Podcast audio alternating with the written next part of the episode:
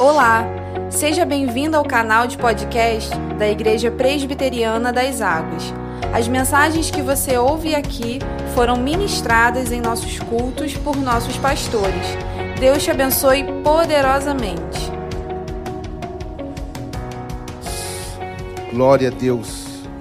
Glória a Deus. Vocês estão dispostos a me ouvir por 20 minutos? Vocês querem 20 minutos alvanês? Ou 20 minutos brasileiro? Porque o albanês é assim. O albanês marca com você um compromisso, sete e meia, e o compromisso de sete e meia às oito. Ele chega às oito e sai nove e meia. Então, o que vocês querem? Nos horários a gente começou, mas a gente pode atrasar um pouquinho. Abra sua Bíblia em Gênesis, capítulo 11. Eu quero fazer algumas ponderações nesse texto e desafiá-los. Nós vamos fazer aqui um scanner daquilo que nós estamos fazendo. E eu quero que você pergunte para o seu irmão aí: o que, que você está me chamando a fazer? Pergunte aí para o seu irmão aí: o que você está me chamando a fazer? Meus irmãos, esse texto é um texto muito inusitado. O Gênesis faz parte do Pentateuco. O Pentateuco é, um, é, um, é uma série de cinco livros escrita por Moisés. E esse livro serve de referência para o povo de Israel ante a terra prometida. Ou seja, é um livro base para que o povo de Israel ande e obedeça, e todas as histórias aqui é como referência daquilo que devemos fazer, daquilo que não devemos fazer para o povo de Israel que estava frente à terra prometida. E esse texto inusitado, que nós não sabemos precisar qual data houve essa história, que se encontra aqui no capítulo 11 de Gênesis, versículo 1 ao 9, não sabemos precisar mas algo é certo. O capítulo 10 fala da tábua das nações, ou seja, todas as famílias da terra saíram desses versículos do capítulo 10. Nós somos descendentes de Cã, Sem e Jafé. Todos nós somos descendentes de um dos três filhos de Noé. E o relato bíblico mostra que Deus então tinha destruído a terra pela desobediência humana. E então escolheu Noé e sua família para entrar na arca. E então Noé e sua família, os animais entraram na arca, houve dilúvio, destruição na terra. E quando as águas baixaram e a arca repousou no Monte Ararat, Noé desce da arca e a primeira coisa que ele faz, pega alguns paus, algumas coisas para fazer a casa dele? Não, ele levanta um altar de adoração e agradecimento ao Senhor. E ali então, Deus faz um recomeço e todas as promessas dadas a Adão muitas delas foram dadas a Noé. De, e uma delas está bem claro, de crescer e multiplicar e espalhar sobre toda a face da terra. Vamos ver agora o que esses pós-diluvianos fizeram. O texto não foi projetado ainda, mas então nós vamos ler. Está com a Bíblia aberta aí? Com seu celular? Ah, obrigado. Ora, em toda a terra havia apenas uma linguagem e uma só maneira de falar. Sucedeu que, partindo eles do Oriente, deram como planície na terra de Sinar e habitaram ali. E disseram uns aos outros, e disseram uns aos outros: Vinde e façamos tijolos, queimemo-los bem.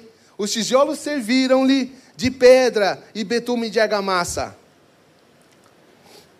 Disseram: Vinde, edifiquemos para nós uma cidade e uma torre, cuja tope chega até os céus, e tornemos célebre o nosso nome, para que não sejamos espalhados pela toda a face da terra. Então, desceu o Senhor para ver a cidade e a torre, e os filhos dos homens edificavam. E o Senhor disse: Eis que o povo é um, e todos têm a mesma linguagem. Isto é, apenas o começo. Agora não haverá restrição para tudo que intentam fazer. E aí, Deus diz: Vinde, desçamos e confundamos ali a sua linguagem, para que não entenda a linguagem um do outro. Destarte, o Senhor os dispersou dali, pela superfície da terra, e cessaram de edificar a cidade.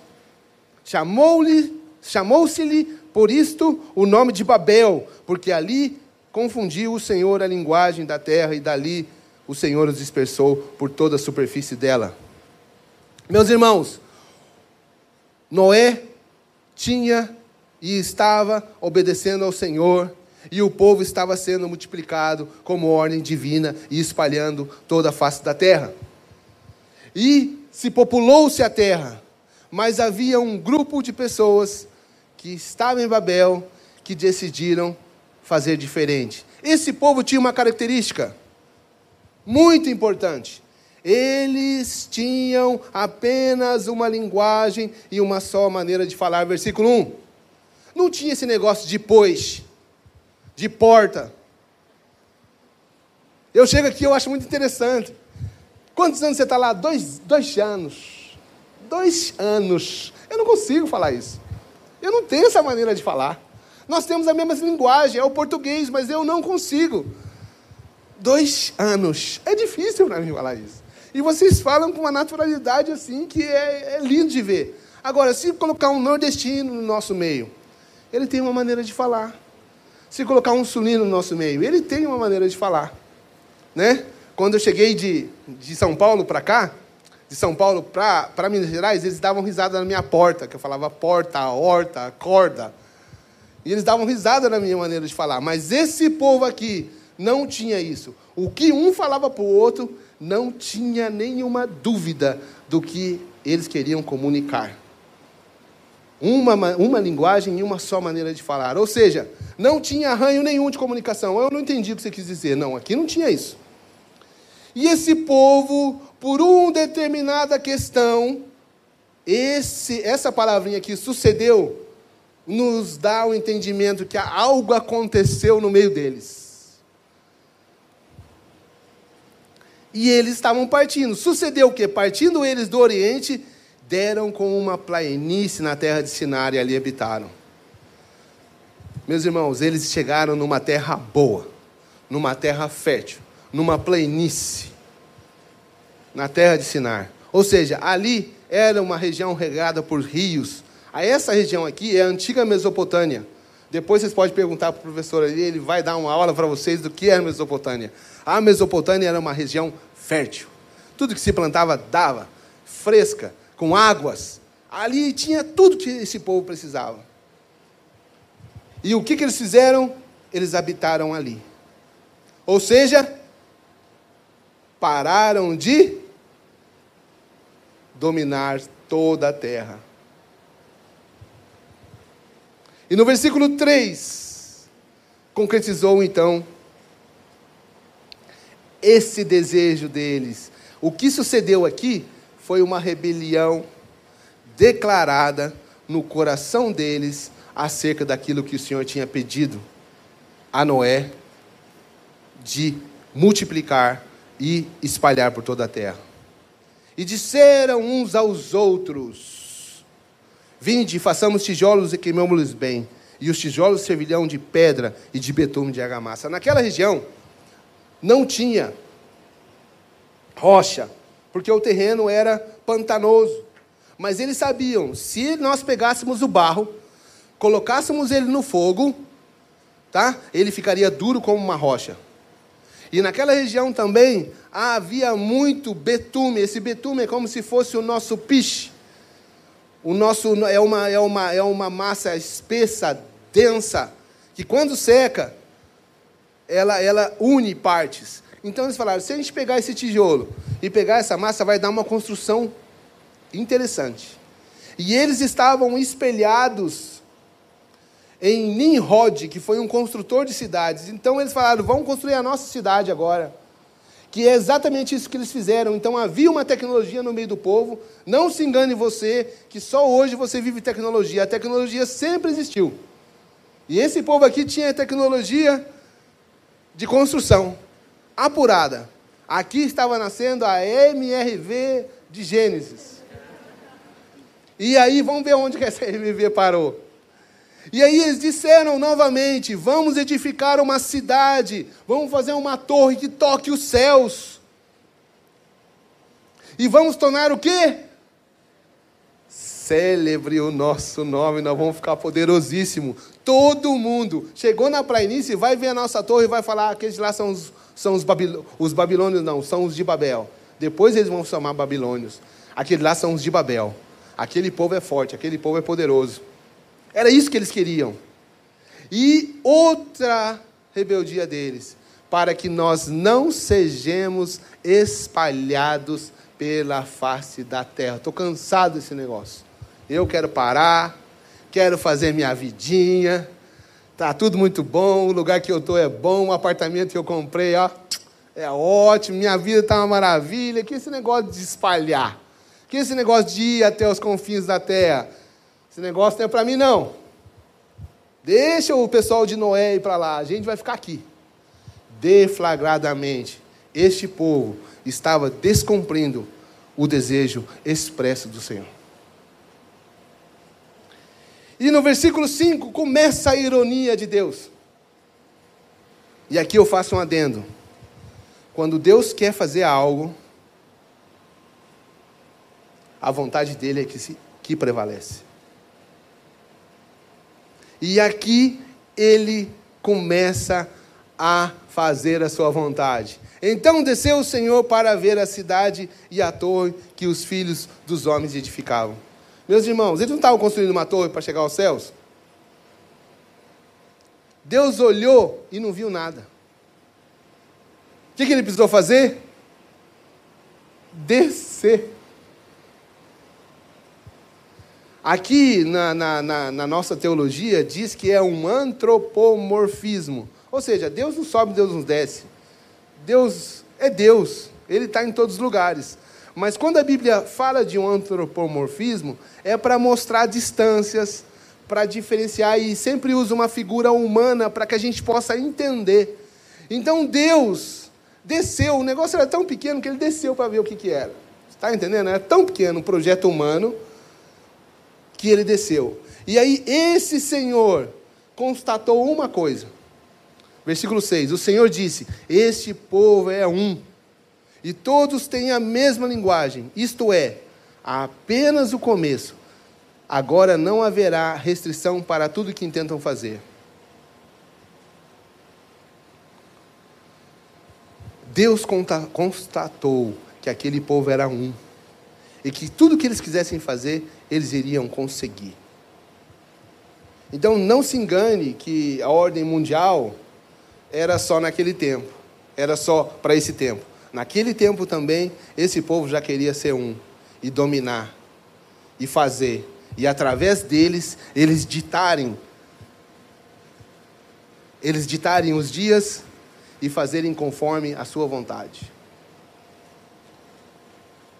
Então não nos amedrontemos com o homem que quer dominar, porque quando esse homem quer dominar, e ele, e ele é confrontado com a vontade de Deus, quem vence, quem ganha, quem faz o que quer, é sempre o nosso Deus. Olha aqui no versículo 7. Olha a ironia de Deus. É, é cedo ainda para a gente fazer uma alusão ao Espírito Santo, à, à pessoa de Jesus, aqui nesse texto, a Trindade Santa. Mas é como que eles estivessem conversando aqui, um com o outro, falando assim: Vinde, desçamos e confundamos ali a sua linguagem. Ei, ei, ei, maiepe mua, maiepe mua tula, maiepe mua tula, e como nevoi tu? Poti hiche maskan, haide. O Senhor desceu e um não entendia mais o outro em nada. Eu falei para ela: tira essa máscara, mulher, vem me ajudar aqui, dá tijolo para mim. Não entendeu nada. Destarte, versículo 8. O Senhor dispersou dali pela superfície da terra e cessaram de edificar a cidade. Meus irmãos, povos línguas e nações, prototipicamente, aqui foram espalhadas, dispersadas pela face da terra. Deus, nesses povos que foram dispersados, Deus tem os seus para resgatar. Deus tem os seus em todo povo, trigo, tribo, língua e nação.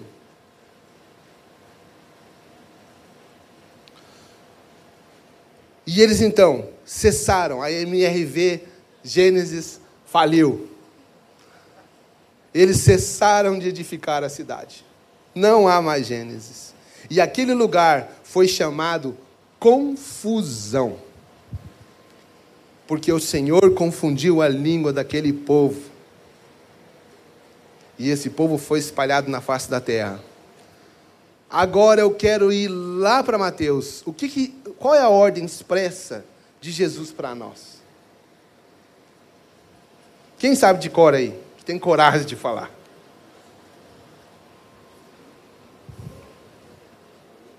Esse texto aqui que a gente leu nos fala de rebelião e desobediência. Esse texto que nós lemos aqui mostra a autonomia humana clara na vida desses homens. Nós podemos nos manter, nós vamos fazer o nosso nome. Esse texto aqui fala do nosso conflito terreno em obedecer a Deus ou negá-lo. Vamos fazer algumas aplicações e concluir. O que, que fala em Mateus 28, 19 a 20? Você não sabe? Abre lá e lê então. Vamos lá. Mateus, qual foi a ordem dada pelo Senhor?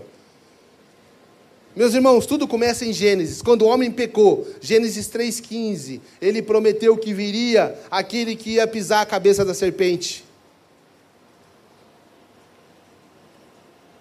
Esse veio ao mundo, nasceu, cumpriu o plano de Deus, morreu de forma redentora, e aquele sangue que verteu é para salvar aqueles aos quais Deus predestinou desde a fundação do mundo.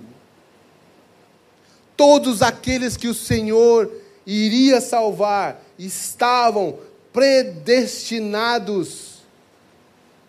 E eles foram espalhados simbolicamente por esses povos, e hoje eles estão por toda a face da terra. E Mateus, quem achou ler, levante e lê em nome de Jesus. Ah, desculpa. Quem quer ler? Pode ler.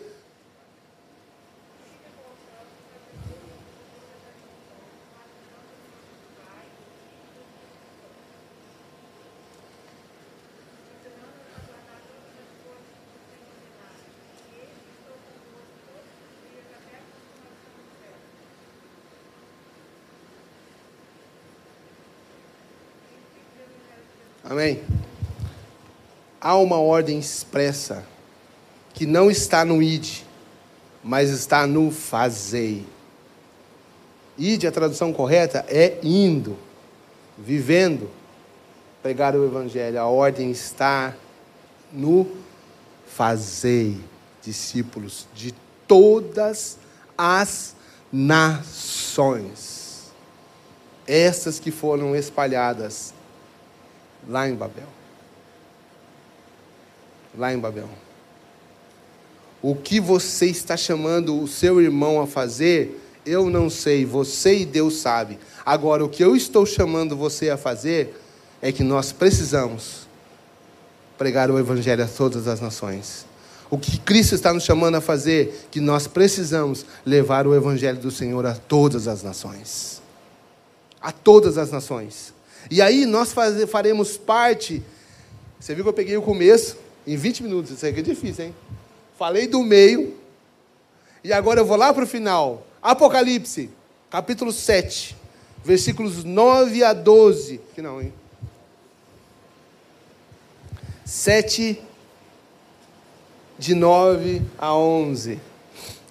Depois dessas coisas vi E eis de grande multidão, grande multidão, que ninguém podia enumerar, de todas as nações, tribos, povos e línguas, em pé diante do trono e diante do cordeiro, vestidos de vestiduras brancas, com palmas nas mãos, e clamaram de grande voz, dizendo: Ao nosso Deus que está, que se assenta no trono e ao cordeiro, pertence a salvação.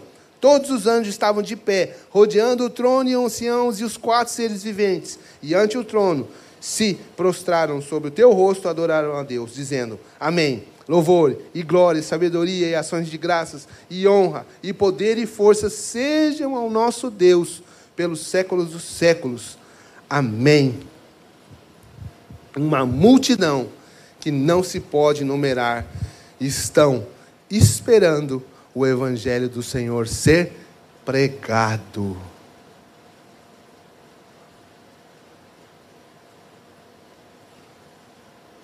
estão aguardando o Evangelho do Senhor ser pregado. Enquanto o último a qual o Senhor quer salvar não for salvo, não virá o fim. E esse fim não é o fim mais como foi na época de Noé, quando o mundo foi coberto de água. Será o fim escatológico, quando Jesus virá dos céus para levar os seus. É um privilégio vivermos para o Senhor. Aquele que quer vir após mim precisa se negar a si mesmo. Esse é o grande chamado do Evangelho, meus irmãos. Porque não há intermédio. Ou você faz a vontade de Deus, ou você se rebela contra a vontade do Senhor. Não sejamos como os de Babel. Vamos, como igreja, cumprir a nossa missão. Essa missão nos foi dada. E eu tenho acompanhado a Igreja das Águas. E eu quero parabenizá-los pelo trabalho feito. Nós passamos por seis igrejas a Igreja Presbiteriana das Águas é a que está mais cheia. No meio da pandemia, vocês não têm abaixado a guarda. Assim que houve uma abertura, todo mundo está se reunindo. E eu faço um desafio a você que está aí na internet, que está aí sentado na sua casa. Se enganje. Se enganje nesse chamado. E construa pela graça de Deus, a casa do Senhor, que não é física, mas ela é invisível, ela é eterna. E eu só tenho a coragem de pregar o Evangelho, porque o Senhor assegura que os dele nenhum escapará de suas mãos. Isso é que me motiva a continuar lá, e eu agradeço à Igreja Presbiteriana das Águas que tem estado conosco desde o começo. E eu me alegro com vocês, me encorajo com vocês e quero que vocês se alegrem conosco, se encorajem conosco e nós continuaremos, pela graça de Deus, a fazer aquilo que o Senhor nos comissionou a fazer, que é não viver para nós mesmos, mas viver para aquilo que o Senhor Jesus quer, porque a nossa vida verdadeira está escondida nele. Amém? Oremos. Curve a sua cabeça. Senhor Deus, nós te louvamos, ó Pai. Por essa noite, Pai amado, que reunimos aqui para cultuar ao Senhor. Deus eterno, esse chamado, esse desafio que nos envolve nessa noite, ó Pai amado, cada um dos teus queridos aqui tem as suas realidades, ó Pai, disso nós sabemos, ó Pai amado. Mas o Senhor é aquele que nos chama, ó Pai amado, e que requer de nós nada mais, nada menos aquilo que o Senhor já nos tem dado, ó Pai amado. Deus, então que o teu Espírito, ó Pai amado, fale a cada coração, Senhor Jesus, e motive-os a cumprir aquilo que o Senhor quer na vida de cada um deles, ó Pai amado. Nós sabemos, ó Pai amado, que nem todos daqui irão em um chamado transcultural, ó Pai amado, mas o Senhor tem pessoas que o Senhor levantará daqui para ir além, e o Senhor também quer daqueles que estão aqui, extremamente engajados, ó Pai amado, com a proclamação do Teu Evangelho, do Teu reino, ó Pai amado. Deus, levanta essa igreja como o Senhor tem levantado, fortalece os pés, ó Pai amado, daqueles que vão, daqueles que estão, Pai amado, enganjados, Deus, aqueles que estão desanimados, ó Pai amado, anima-os, ó Pai, pelo poder do Teu Espírito, ó Pai amado, para que sejamos a igreja que o Senhor quer que nós sejamos, ó Pai amado. Nós não queremos ser como os de Babel, ó Pai amado. Nós queremos que o Senhor nos ache obediente nessa missão, Pai amado. E nós a faremos pela tua graça até que o Senhor, o teu filho, volte para a honra e glória do teu nome, ó Pai. Em nome do Senhor Jesus. Amém.